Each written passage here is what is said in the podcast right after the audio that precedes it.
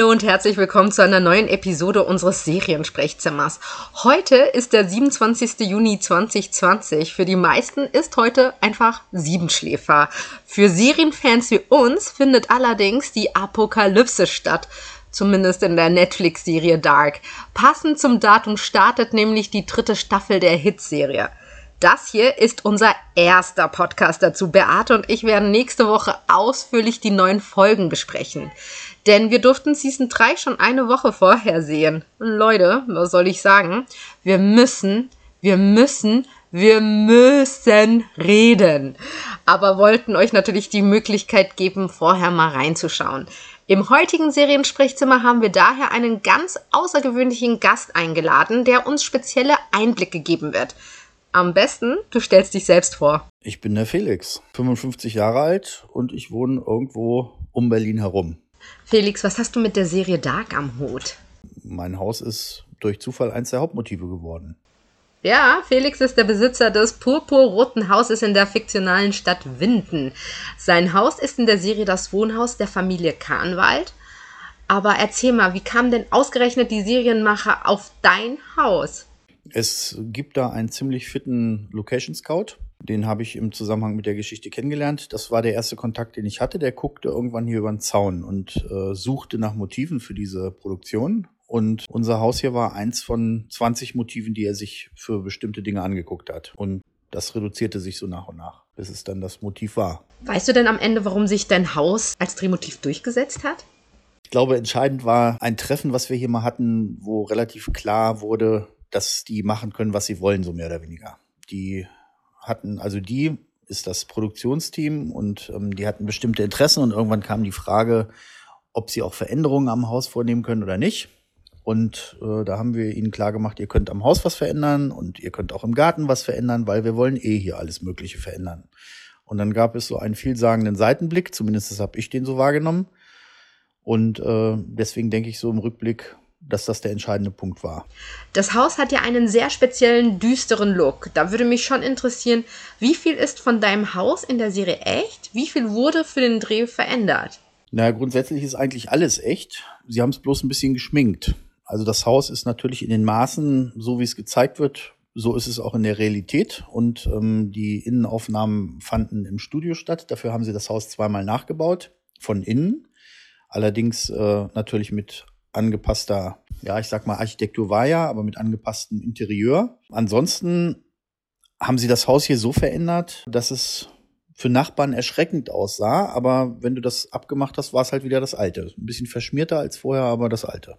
Das klingt danach, als ob die letzten Jahren bei dir ordentlich was los war in deiner kleinen Straße, oder? Also hier war ordentlich was los. Das hätte ich mir so auch gar nicht träumen lassen. Das waren zeitweise bis zu 150 Leute hier am Set verteilt über die drei Jahre und pro Jahr immer so, ich schätze mal so inklusive Vorbau, Film und Rückbau zwei bis drei Wochen, vier Wochen mal äh, verteilt über mehrere Termine. Hast du denn bei den Dreharbeiten viel von der Story mitbekommen? Hätte es denn theoretisch viel gegeben, was du vorweg hättest spoilern können? Ich habe natürlich einiges mitbekommen, allerdings nicht im Zusammenhang. Das sind ja nur die Fragmente, die hier gedreht werden. Und was das Spoilern angeht, weiß ich mittlerweile von Torben und Tim, das sind zwei eingefleischte Fans, die hier zu Besuch waren, dass man einfach nicht spoilert. Ich könnte jetzt ein paar Sachen erzählen, was das Technische angeht, also die, ja, ich sag mal so, das Entstehen von bestimmten Szenen, das fand ich super spannend und gleichzeitig relativ banal, wenn man weiß, wie es geht. Aber wenn ich das jetzt erzähle, dann, äh, ja, da würde der ein oder andere Fan, glaube ich, fände das nicht so klasse. Haha, das ist ja sehr löblich. Du hast gerade erwähnt, dass sich zwei Fans besucht haben. Pilgern denn tatsächlich Dark-Zuschauer zu dir, um sich das Haus als Drehort anzuschauen? Ja. Im Vorgespräch hattest du erwähnt, dass Torben und Tim, die du ja gerade angesprochen hast, sogar 800 Kilometer zu dir gereist sind. Passiert das oft? Torben und Tim, die beiden angesprochenen, das waren auch die einzigen, die das bisher gemacht haben und auch äh, die wir hier reingelassen haben, weil es einfach ein total netter Kontakt war. Und ähm, weil es zeitlich noch ging, weil das Haus mittlerweile äh, ja, im Umbau ist und in der Renovierung, Ähm, was zeitweise passiert ist, dass hier Leute, also eine lustige Szene gab es, dass Leute hier in die Straße reinfahren. Das waren in dem Fall, ich weiß nicht mehr, fünf, sechs, sieben Frauen in fünf, sechs, sieben Autos. So als gäbe es da so eine Choreografie, sind die hier reingeflitzt gekommen und haben sich dann so zack, zack, zack, so neben, schräg nebeneinander abgestellt, sind aus ihren Autos rausgesprungen wie in so einem Musical und haben ihre ihre Handy-Selfie-Sticks da ausgezogen und haben sich dann vors Haus gestellt und fotografiert. Das, das war zum Kaputtlachen. Das sah total lustig aus. Zeitweise hat dein Haus, ich sage es mal mit deinen Worten, sehr viel Schminke abbekommen. Konkret, dein Haus war zum Teil von außen nicht wiederzuerkennen. Was haben denn deine Nachbarn dazu gesagt? Also, ich weiß natürlich nicht, äh, um jetzt wieder nicht zu spoilern. Ich weiß nicht genau, welche Bestandteile in der dritten Staffel benutzt werden und welche nicht, weil die das offensichtlich teilweise staffelübergreifend gefilmt haben. Vielleicht auch, weil sie es gar nicht unbedingt wussten zu dem Zeitpunkt, wo sie gefilmt haben, wann sie das genau vermammeln. Ähm, aber es war, es gibt irgendwie eine Szene, die ist wohl, es muss in dieser in dieser Serie irgendeine Apokalypse geben und es gibt dann die Zeit danach, nach so einem Unfall und äh, dieses Haus wurde halt so getrimmt, dass das 20, 30 Jahre vor sich hingewildert ist oder verwildert ist. Und das mussten die hinschminken. Und ähm, das ist eine Kunst für sich. Das war total interessant, das zu beobachten. Die haben immer solche, ich sag mal so Presetter, die kommen hier an und äh, ja, drapieren das alles so ein bisschen, so wie sie denken, dass es aussehen müsste. Und dann kommt der eigentliche äh, Dekorateur, sag ich mal, und äh, der trimmt das dann so hin, dass man denkt, das gibt's doch nicht. Das ist, das, also da liegen nochmal Welten zwischen. Und ähm, ich hätte nie gedacht, was es zum Beispiel heißt, eine, eine Kletterpflanze oder eine Kletterrose oder irgend sowas, also was zum Beispiel vom Garten aus gesehen zwischen den beiden Türen äh, hoch wächst das ist alles nicht echt. Das ist äh, hindekoriert. Und wenn jetzt ein Laie kommt und einfach, man sagt dem, pass mal auf, mach mal da so eine Kletterrose hin, dann fummelt der aus den Zweigen, die da irgendwie auf dem Tisch liegen, fummelt der da irgendwie so eine Kletterrose hin.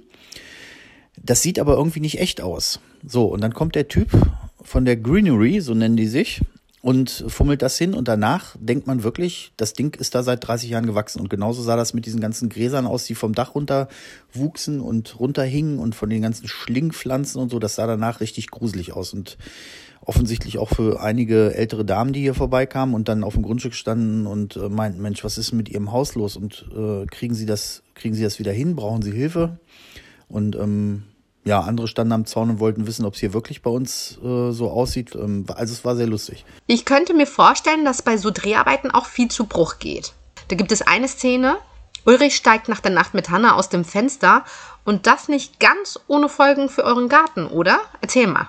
Bis heute ein ganz heikles Thema, allerdings nicht wirklich, äh, wird drüber gelacht. Also grundsätzlich kann man sagen, wir hätten mit viel, viel mehr Schaden gerechnet. Die waren also wirklich klasse. Das ist nichts, also im Verhältnis zu dem, was hier passierte, ist eigentlich nichts kaputt gegangen. Klar, so ein bisschen Kleinkram. Es ist eine, eine Holztruhe ist kaputt gegangen, weil vom Dach was runtergeflogen ist und äh, der Ulrich klettert halt runter und springt in dem Moment, wo er springt, in eine, ich weiß gar nicht mehr genau, ob es eine Clematis oder ein Rhododendron ist oder irgendwas. Auf alle Fälle ist das Ding, diese Pflanze gibt's nicht mehr.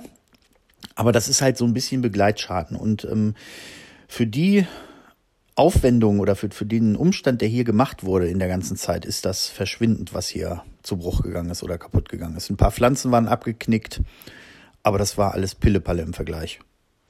Felix, du wohnst ja mit deiner Frau und deinem Sohn im Haus. Ging das zu Zeiten der Dreharbeiten problemlos oder wie können wir uns das vorstellen? Jo, weil einfach äh, es wurde draußen gedreht. Es gab eine Szene, die drin, ein oder zwei Szenen, die drin gedreht wurden. Ansonsten wurde das Haus eigentlich nur von draußen genutzt, weil der Garten sich dafür anbietet und halt die Außenfront und äh, die Innenszenen, da ging es einfach nur darum, Szenen einzufangen, die man von drinnen mit dem Blick nach draußen auf die Straße drehen musste.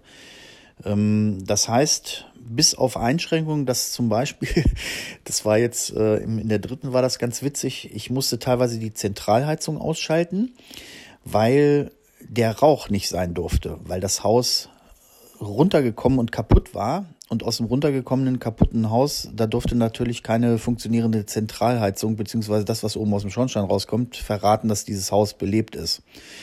Dann mussten teilweise die Lichter ausgeschaltet werden, die Vorhänge waren zugezogen. Also ich arbeite viel von zu Hause aus und ähm, das war so ein bisschen eine Einschränkung, dass äh, ich glaube, das waren an die drei Wochen oder, oder gut drei Wochen, wo hier die Fenster zugestellt waren und äh, Vorhänge davor hingen und das Wohnzimmer teilweise voll geramscht war, also geramscht in Häkchen. Es waren war Requisite, was die hier brauchten und da brauchten und äh, für alle möglichen Eventualitäten standen Sachen rum und insgesamt war es eine ganz schön dunkle Buchte.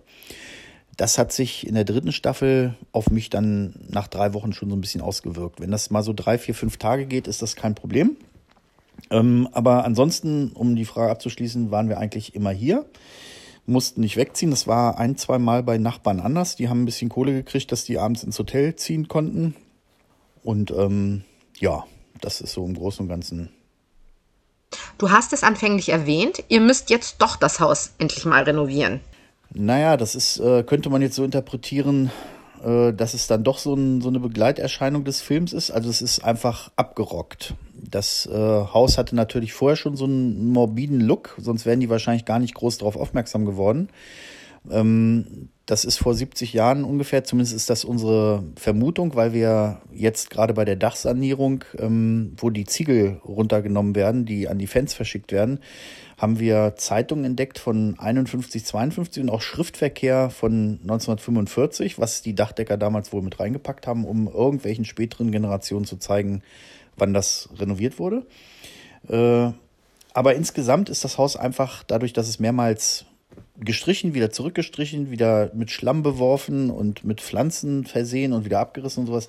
Das sieht einfach aus wie Sau. Und äh, ja, das bringen wir gerade in Schuss und ähm, Grundsätzlich behalten wir bestimmte Dinge bei, also so die grundsätzlichen Farben und sowas, das bleibt alles das gleiche, die Dachform bleibt die gleiche, aber es wird halt alles renoviert und wieder schön gemacht. Ziegel werden an Fans verschickt. Bitte erklär diese Aktion ganz genau.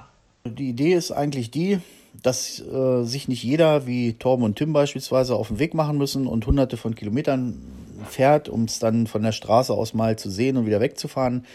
Äh, war einfach die Idee, dass sich jeder passend zum Film so einen Ziegel ordern kann. Und äh, die sind, finde ich, liebevoll so ein bisschen verschönert und zurechtgemacht, weil ich einfach daraus auch so eine einzigartige Sache machen wollte, dass erstens das Vertrauen da ist, dass die Leute wissen, die Dinger sind limitiert. Also ich habe nicht hinten in der LKW, der immer ranfährt und neue Ziegel ranbringt und vorne verkaufe ich sie, sondern es werden wirklich die Ziegel vom Dach abgenommen. Die sind handgezählt und die werden handsigniert. Da gibt es so kleine Messingplättchen drauf, wo die fortlaufende Nummer reingehämmert wird.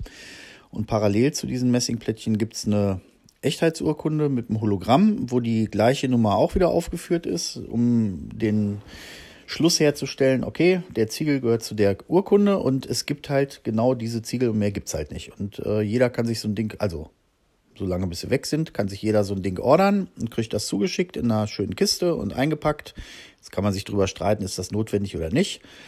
Ähm, aber ich wollte halt einfach nicht nur so lieblos so ein Ziegel in so eine Kiste packen und wegschicken, sondern ja, das soll auch so ein bisschen was hermachen. Also ich habe halt mit ein paar Fans auch geredet und die haben gesagt, Mann, ist das cool und an die Wand hängen und oder in eine Vitrine stellen oder sowas. Ja. Die Ziegel kriegt man über deine Webseite? Genau, dark-haus.de oder auf den einschlägigen Kanälen Instagram, Pinterest und, und Facebook. Da kommt man drauf und äh, kann sich noch so ein Ding ordern, wenn man noch einen kriegt. Zum Beispiel unter The Owner of the Dark House auf Instagram. Danke für das Gespräch, Felix. Gerne. Ich danke dir. Ihr Lieben, das war der erste Podcast zur dritten Staffel von Dark von uns. Heute auf Netflix gestartet. Beate und ich werden ausführlich im nächsten Seriensprechzimmer die finale Season auseinandernehmen. Bis dahin, alles Gute, wir freuen uns.